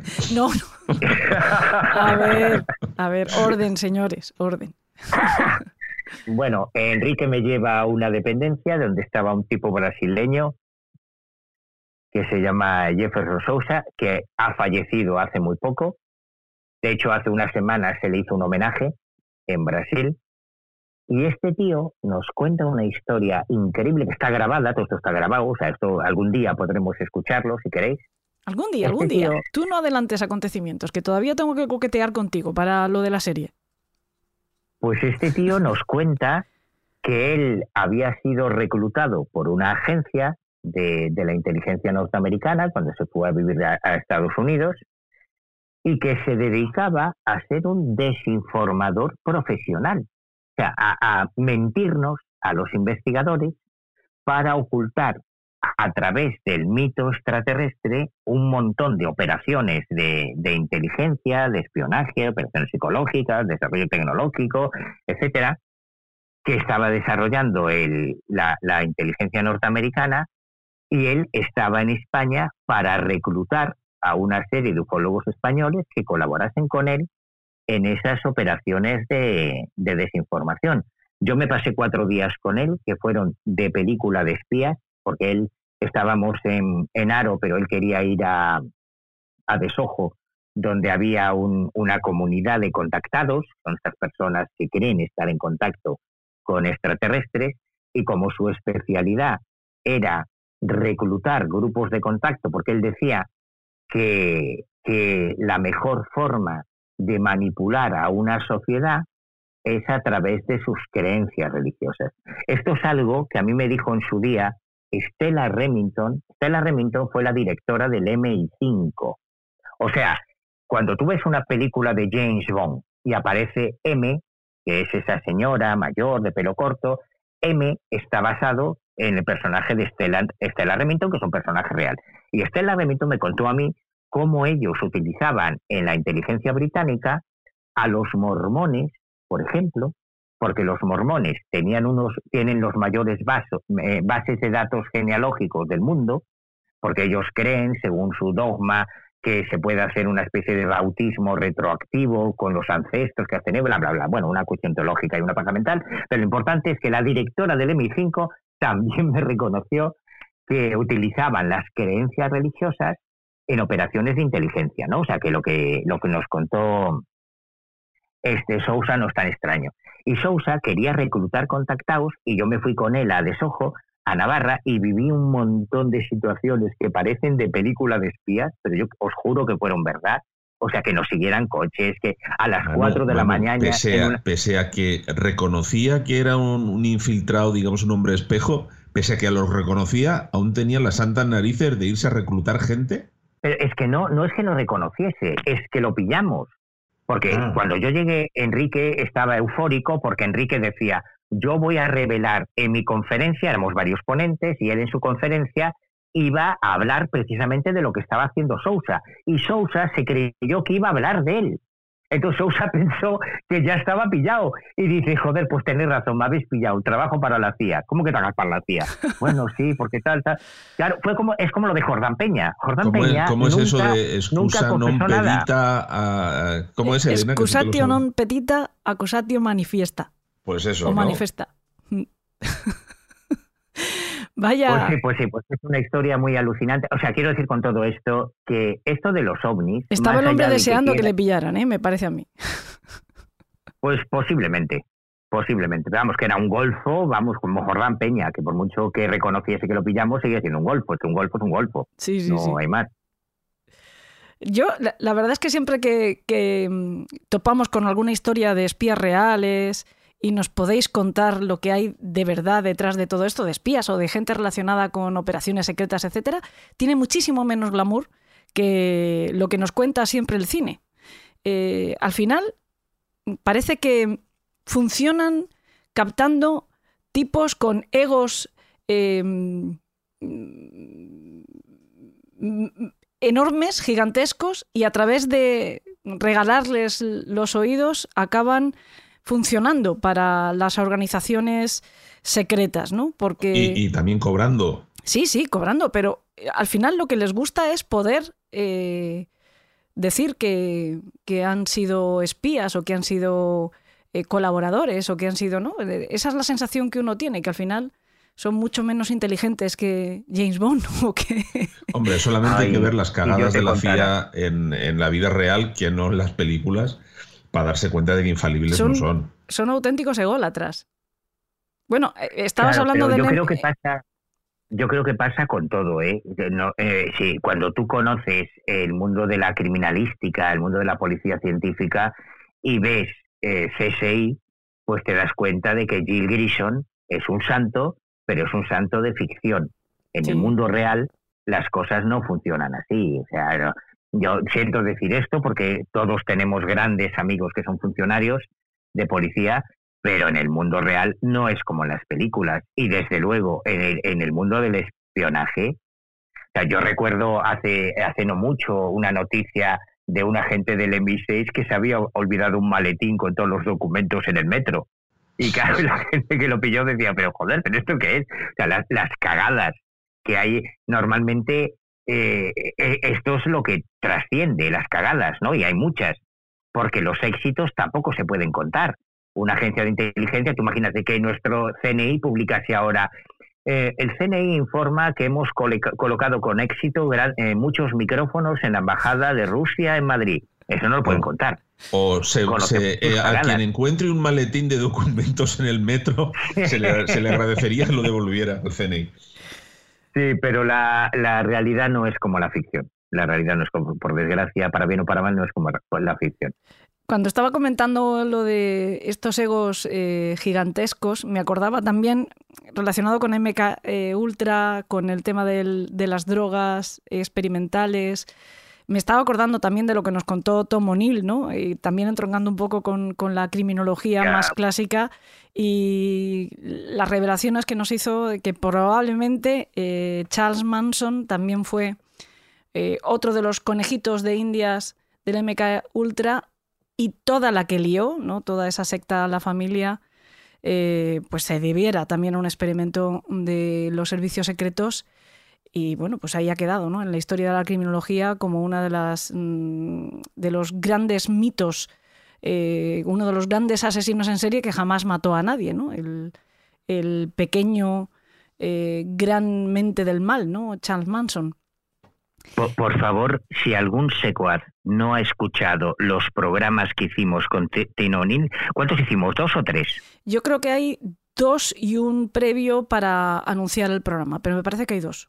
Dos programas de entrevista. Por favor, por favor, que los busquen y que los escuchen, porque yo les prometo que van a flipar. Yo flipé con la historia de O'Neill cuando hicimos aquella, aquella entrevista, yo aluciné. Sí, y sí que además, sí que están bien posteriormente, posteriormente me han llegado más referencias de que aquella historia era real o podía ser real, de una relación previa de Charles Manson con, con, con este con el marido de, de Sharon Tate eh, Roman que, que apunta en esa dirección con Roman Polanski. Eh, pero por favor que los escuchen porque son absolutamente increíbles, pero tienen mucho que ver con toda esta nueva dimensión de, de esta ufología forense y criminal de la que estamos hablando, que además tampoco es algo tampoco es algo tan raro porque eh, probablemente muchas de las cosas que hemos dado por supuestas durante décadas mm, a- a- yo me acuerdo del caso de Henry Lee Lucas, ¿no? que está considerado uno de los grandes seriales de Estados Unidos y que según las últimas investigaciones igual solo mató a su madre y no mató a nadie más. En realidad, no, en realidad no es una de las últimas investigaciones, es que eh, tú hablas muchas veces, y a mí me encanta el término, ¿no? de, de los fenómenos zombie. Esos fenómenos que por más veces que los investigadores los desmintáis, vuelven una y otra vez a la vida con la misma mitología de antes. ¿no? En el tema de la criminología pasa tres cuartas de lo mismo. Lo que pasa es que nos pasa quizá más desapercibido y además, em, como es las historias son mucho más verosímiles eh, a los que nos dedicamos a estos, nos la cuelan con más facilidad. ¿no? Nosotros mismos, sin darnos cuenta, a veces nos hacemos eco de, del mito, una y otra vez lo replicamos sin darnos cuenta. Y de vez en cuando, pues alguien, por puros intereses, eh, hace lo contrario, convierte un, caso real en un caso mitológico y trata una y otra vez de desmentir algo que ha existido en la realidad. ¿no?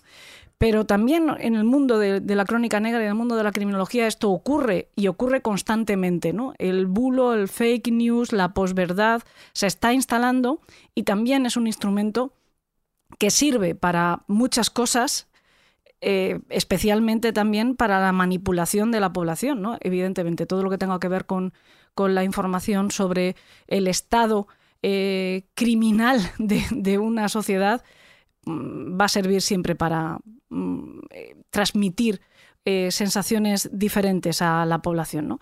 Eh, he perdido un poco el hilo de lo que estaba diciendo, pero me refiero a, eso, que también existen esos mitos zombie en el mundo de la criminología que se van replicando constantemente. Por más que tú cuentes la realidad, hombre, en el caso de, de Charles Manson y esa relación con el MK Ultra, a lo mejor resulta que si eso es la verdad, la verdad es más difícil de digerir que lo que siempre hemos sabido de él, ¿no? Es más difícil entender que es un tipo que eh, responde a un entrenamiento de unos servicios secretos que acaba eh, derivando en, una dinámica criminal que no un tipo eh, con una mente perturbada que acaba manipulando a una serie de jovencitos pues para responder a unos intereses absolutamente particulares, que es lo que al final resulta la versión oficial o tramada por el fiscal del caso. ¿no?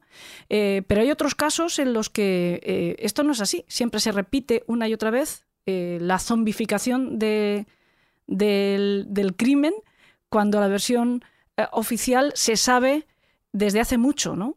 El caso de, que tú mencionabas de, del asesino de los mil crímenes se sabe desde casi el principio que solo mató a uno, porque eh, lo descubrió un periodista cuando empezó a contrastar todos los datos de, los policías de la investigación que se estaba haciendo y, no, no, tenía ningún sentido, no podía estar en siete sitios a la vez, ¿no?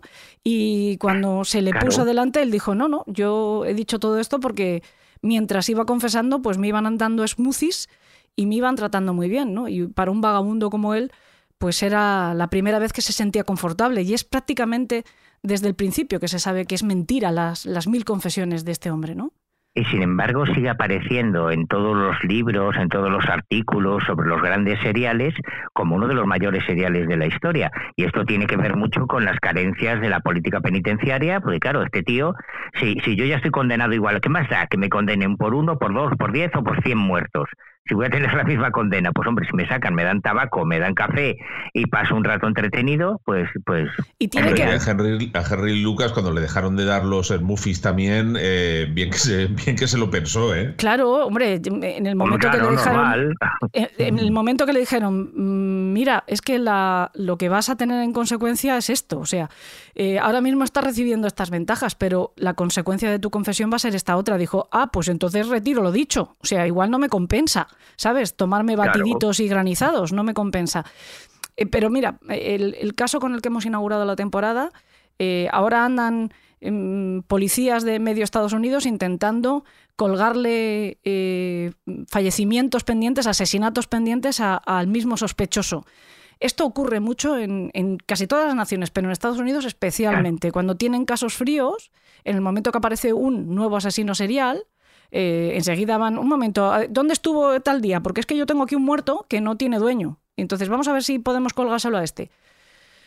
Porque al final les va a salir igual de caro o igual de barato. Eh, al final las condenas a partir de cierto número van a ser las mismas, una cadena perpetua mm, por una o por diez muertes van a ser lo mismo y hemos resuelto un montón de casos, que es, lo que persiguen. A veces, también es verdad, ¿eh? porque en, Estados Unidos es que tienen tal cantidad de, muertos sin identificar que alguien los ha tenido que matar y, hay tíos por ahí que van diciendo que se han matado, han matado 30 y a lo mejor solamente les prueban 20 y piensan que es mentira, pero que a lo mejor alguien ha matado esos 10 que no ha encontrado nadie. ¿eh? Pero a lo mejor no es ese tío. O sea, tampoco, la, tampoco la solución. Tampoco la solución es obligar a alguien a confesar, ¿no? Que en Estados Unidos, desgraciadamente, sí sabemos que eso eh, sucede demasiado frecuentemente. De hecho, por eso está Innocent Project, ¿no? Con, tanto trabajo por delante, no solo para sacar, eh, para librar de la mm, pena de muerte en los estados en los que hay, que imagínate lo que supone. O sea, supone que alguien ha confesado o le han eh, conseguido demostrar, entre comillas, una muerte que no ha cometido y lo han condenado a muerte, sino también para sacar de la cárcel a gente que no, eh, que no había cometido ningún crimen. Esta semana contábamos el caso de un chaval que con 17 años entró en prisión por la muerte de sus padres cuando él era inocente. Estuvo 17 años, que era el mismo tiempo, el mismo tiempo que había vivido en la calle, vivió dentro de la cárcel antes de recobrar la libertad y él había perdido a sus padres. O sea, él descubrió a sus, a, sus padres asesinados y ese mismo día dejó de ver eh, la libertad, ¿no? Dejó de disfrutar de, la libertad. El mismo día que descubrió a sus padres asesinados. Imagínate lo atroz que es esto. Y fue porque le forzaron a una confesión que él ni siquiera recuerda haber hecho y que ni siquiera estaba firmada. ¿no? Em, en fin, pues ya te digo que... Bueno, ya, ya, sabemos, mira, una de las cosas más chulas que nos ha enseñado la ufología, la investigación de esta aplicada de los ovnis, es que los testimonios humanos son lo más falible que hay y que la memoria humana, de hecho hay trabajos, hace, hace no mucho, tres o cuatro años, publicó un trabajo maravilloso de una criminóloga sobre cómo e, lo fácil que era inducir confesiones eh, alterando los recuerdos, porque si hay algo realmente frágil son los recuerdos humanos. Es, es una afirmación muy desestabilizadora pensar que nada de lo que recordamos de nuestro pasado ocurrió como lo recordamos, que nosotros vamos enriqueciendo los recuerdos, y esto es algo que en ufología tenemos clarísimo, pero en este tipo de casos de falsos culpables hay que ponerse en el lugar del funcionario que tiene una serie de expedientes que resolver y lo que quiere es resolverlos. Quiere un culpable, porque cuantos más casos tengas sin resolver, peor policía se supone que eres, obviamente, ¿no? O sea, a ti te encargan que investigues este crimen, este, este, este, joder, no resuelve ninguno, pues vete a la calle, pues no, no vales para esto. Así que eh, eh, eh, probablemente tenemos muchos casos con falsos culpables y mientras no haya en realidad no es el funcionario el que se va a la calle, el que se tiene que ir a la calle es el político, ¿no? Entonces, eh, eh, el funcionario recibe las presiones del político, pero el funcionario de la policía está ahí no para eh, encontrar un culpable, sino para resolver un crimen. Esa es la gran diferencia. Y con respecto a lo que tú estabas diciendo de lo fácil que es manipular el recuerdo, ahí tienes el satanic panic, ¿no? Que, bueno, como saben nuestros secuaces, es un fenómeno que a mí me, me hipnotiza completamente y que lo vemos siempre en los Estados Unidos, pero aquí lo tenemos constantemente. Estamos preparando un programa eh, que a mí me hace mucha ilusión y es el que estaba anunciado para esta semana. Como digo, eh, hubo un plan A y un plan B que al final se tuvo que modificar. Quienes son nuestros mecenas han escuchado anunciar en el programa anterior. No hago más que mentir. Llevo dos programas hechos en esta temporada y he mentido los dos. En fin, eh, seguiré echándole la culpa que es en la temporada número 13 y ahí me voy a amparar. Pero bueno, he vuelto a mentir. La semana pasada anuncié que Hoy estaríamos hablando con Pablo Vergel, pero bueno, ya les he dicho que ha habido ciertas modificaciones por mm, agenda de, nuestro invitado que no ha podido ser, pero estará con nosotros eh, pues en un par de semanas con un poco de suerte.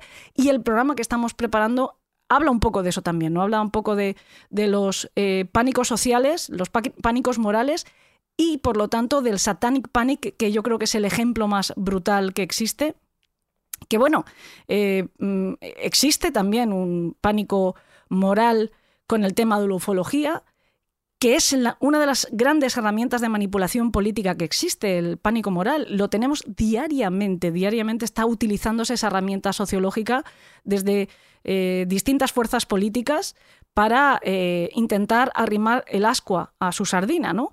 Diariamente en nuestro país, eh, por supuesto, ¿no? Eh, y más en esta era maldita sea era de la posverdad. Y digo maldita sea porque yo creo que para un periodista como para un investigador como es Manu Carballal no hay nada más horrible que vivir en una época en la que cuenta más el relato que los hechos, ¿no? Esto es eh, algo atroz que es muy difícil de asumir. Yo, como periodista, creo que es así. Creo que cualquier periodista que lo sea de verdad diría lo mismo. No sé si los que están saliendo de la facultad ahora salen con un nuevo discurso en la cabeza. Creo que el, el periodista es un servidor de los hechos y un servidor de la verdad, nada de posverdad, ¿no? Y así debería de ser. Oye, eh, no sé, estamos haciendo un programa muy largo y yo no quiero em, ni aburrir a los secuaces con la cháchara, que nosotros además se nos da bien, nos encanta como hemos hecho ya varias veces, coger caminos secundarios y, y, ponernos a tertuliar sobre temas de los que nos apasionan, pero yo quiero, eh, bueno, pues aclarar algunos términos eh, de lo que hemos anunciado al principio y algunas bromas que han ido apareciendo mm, y que habrán dejado un poco eh, en la inopia a los secuaces porque no saben de qué van a lo largo de toda, de toda esta conversación, ¿no? Sobre ese trabajo que estáis realizando y, bueno, pues en el que yo estoy involucrada indirectamente también, que es maravilloso y aún tardará en ver la luz, menos de lo que eh, Salva cree, estoy convencida, pero todavía un tiempito. Y es que estáis haciendo algo juntos y eso es muy peligroso. Yo siempre os digo que sois dos hermanos siameses separados al nacer o gemelos separados al nacer. Y bueno, pues las fuerzas del universo se han vuelto a reunir. Y esto puede dar de sí para mucho. esto puede ser una explosión nuclear. ¿Qué estáis haciendo? ¿Qué tramáis? Tiene que ser divertido. Esto tiene que ser divertido porque se hace para eso. Bueno, yo no sé si, porque vosotros os divertís sufriendo y lo estáis haciendo desde hace poco tiempo, pero vais a toda marcha. Por eso creo que esto tardará menos de lo que Salva vaticina, que él habla de años y yo esto, lo estoy viendo volar. No, yo, yo, sé, yo sé que serán años.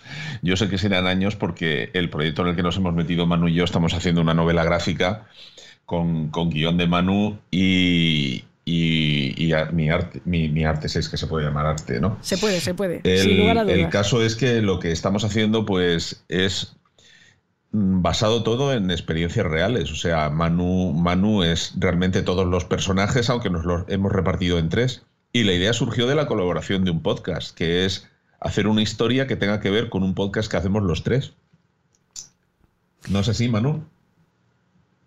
Sí, sí, bueno, pero cuéntalo tú, porque yo no, quiero irme de la lengua. yo estoy emocionado con tú ya sabes Que cuando, cuando se tocan temas en los que Manu es autor, Manu desaparece. Yo no sé cómo lo hace, que para hablar de sus libros, eh, de repente Manu hace un silencio que siempre pensamos que se ha caído, Manu se ha debido de caer, se le ha caído la conexión, ¿qué ha pasado? Y es que Manu le da un ataque de vergüenza, se esconde debajo de una piedra y tú y yo estamos aquí, oh, Manu es magnífico el trabajo que ha hecho y Manu está en silencio.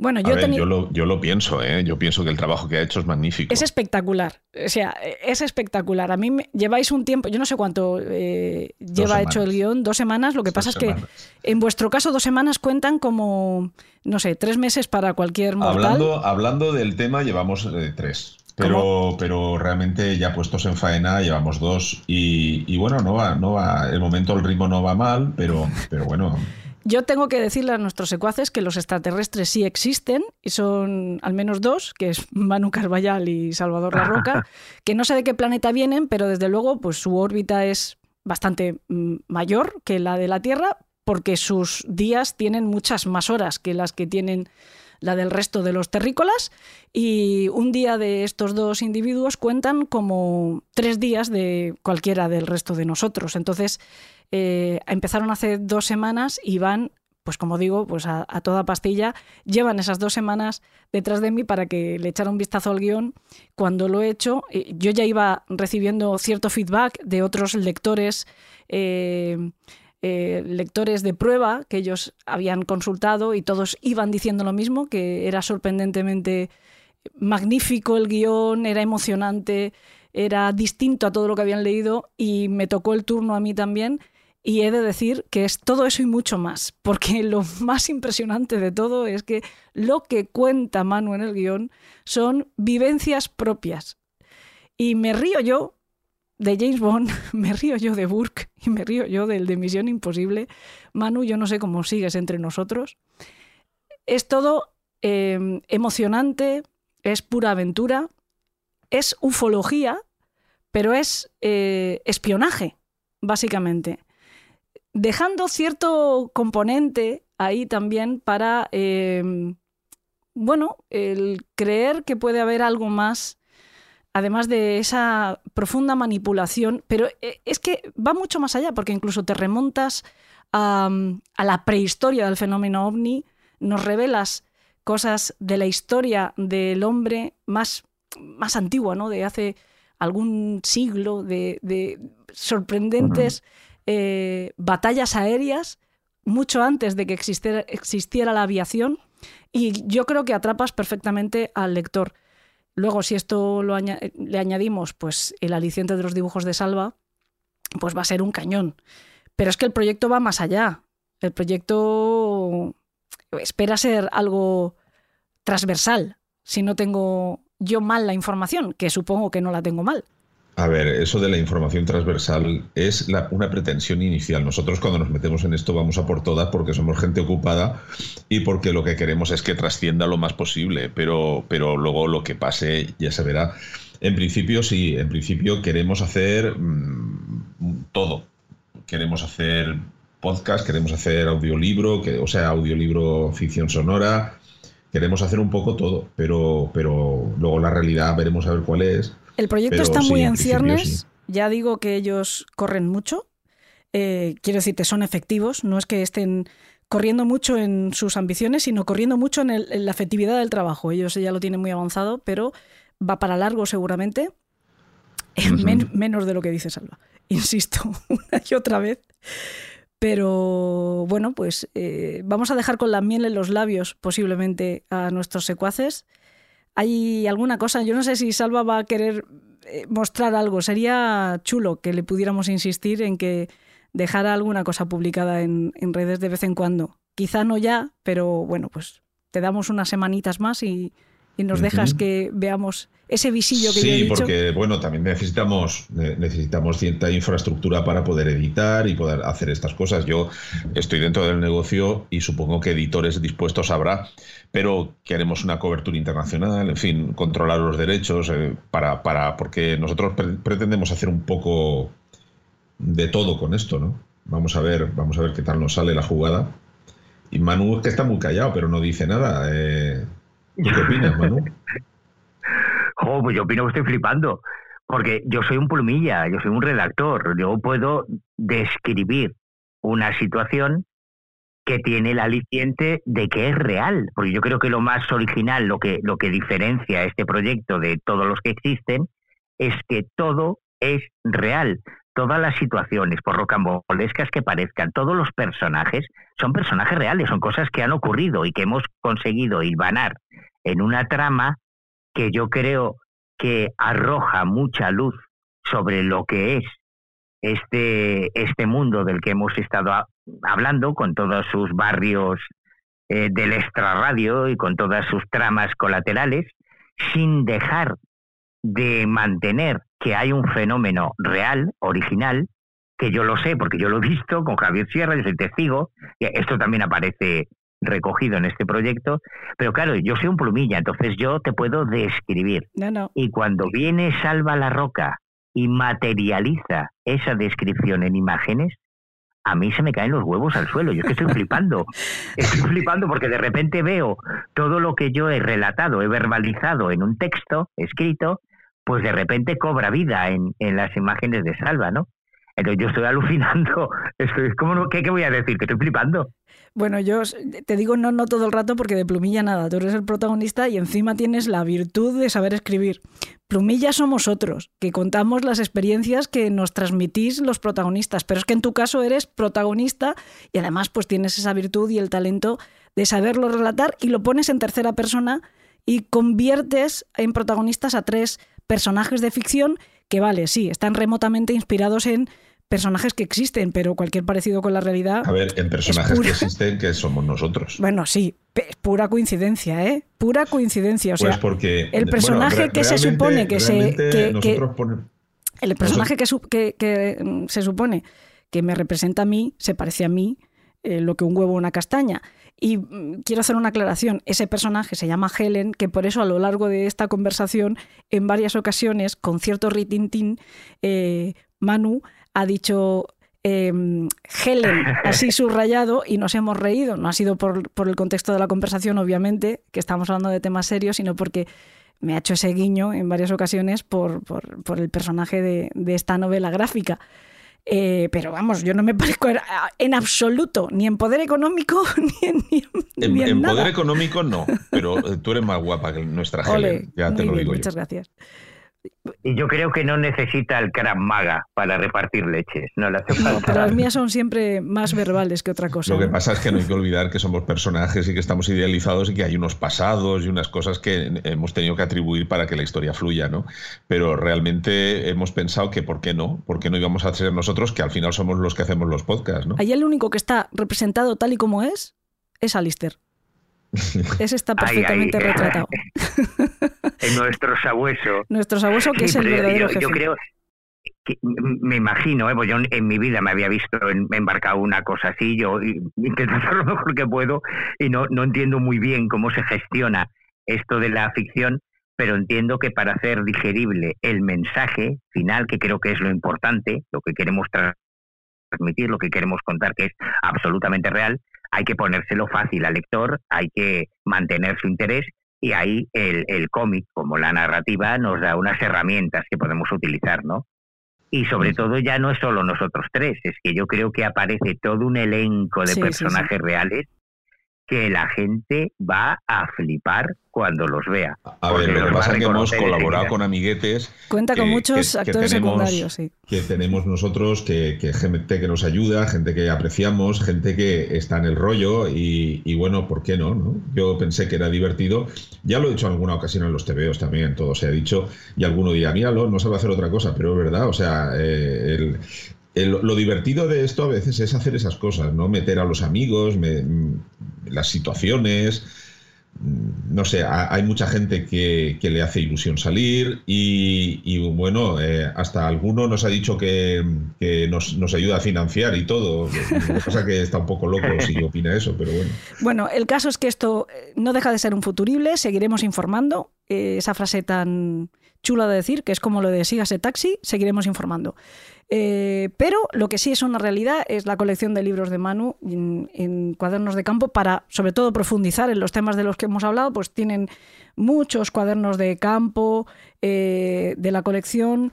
En algunos de ellos hablas de, todo lo que hemos estado diciendo. Tienes ovni, alta extrañeza, tienes también extraterrestres en la antigüedad, pero bueno, de cuadernos de campo, ¿cuántos llevas ya? ¿Eh, ¿Nueve, diez? Diez. Diez.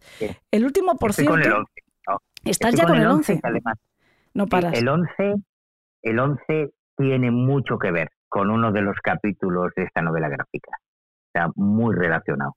Bueno, y. Ya, era obligado, era obligado. Bueno, el último, último que acaba de salir, como quien dice, es Investigación, investigación Sí, que es toda la historia de la parapsicología científica y universitaria en España, que esto creo que era eh, una deuda pendiente por parte de todos los investigadores con el gran público, el poder poner las cosas en su sitio, como quien dice, pero además tienes otro libro, que este sí que yo creo que es el, el que quizá habla.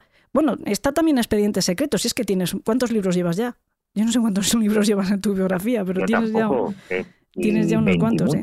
30, 20 y tantos, 30, no me acuerdo. Pero bueno, también tienes WAPS, El Secreto, que es la ah. historia de la aeronáutica no convencional, donde vuelves a profundizar en estos temas y es que posiblemente tú hablas mucho y homenajeas mucho a otros investigadores eh, de todo el fenómeno ovni, pero bueno, yo creo que tú también eres uno de los grandes y es justo recordarlo y decir que tiene, eh, tienes todo ese trabajo bibliográfico también para quienes son aficionados a estos temas y por lo menos tienen interés en profundizar y que, ojo, no, no van a encontrar un trabajo en el que se hable de una ufología fantástica, donde se hable de, bueno, pues de extraterrestres, sino de una ufología mucho más científica y, yo creo que eso es de, gran interés.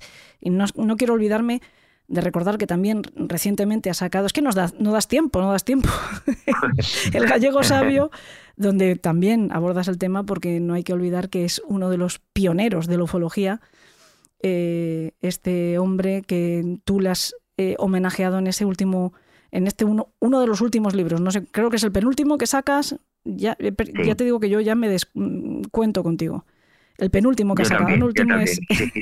la historia de Oscar Rivera, antes lo mencionamos, que era ese, ese voluntario de la División Azul que recogió un primer caso de, de platillos volantes cuatro años antes de que se inventase el término, platillo volante en plena Segunda Guerra Mundial, en el frente de Leningrado, y ya solo por ese contexto eh, de todo lo que ocurrió con los voluntarios españoles que lucharon con los alemanes en la Segunda Guerra Mundial, yo creo que ya tiene su, su morbillo, pero además es que él fue el que inventó esto que llamamos ufología, no es un invento yanqui, es un invento español, que quede claro, y en este contexto tan, tan curioso. Eh, este también tiene una novela gráfica. Ahí, ahí lo dejo. la historia de Rivera tiene una novela gráfica. Bueno, estoy, estoy segura que vosotros con lo que dais de sí lo sacáis en paralelo. Estoy convencida. Manu Carballal, muchísimas gracias, como siempre.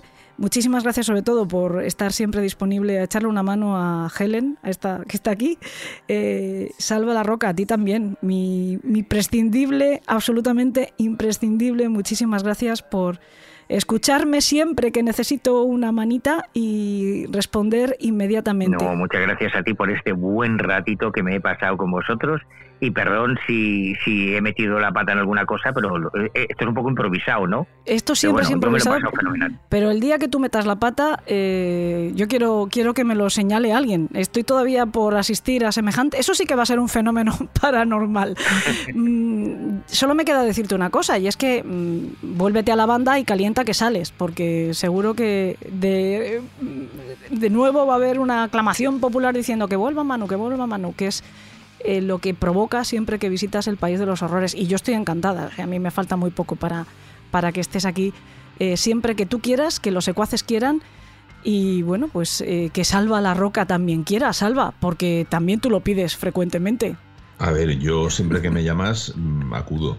Y a ustedes, mis queridos secuaces, que decirles, pues que procuraré enmendarme ahora que todavía estamos al comienzo de la temporada y no contarles más mentiras, pero si las mentiras van a tener como consecuencia programones como el que hemos hecho hoy, pues la verdad es que es una promesa que igual incumplo más veces. Muchas, muchas gracias por acompañarnos y ya saben, que tengan dulces sueños.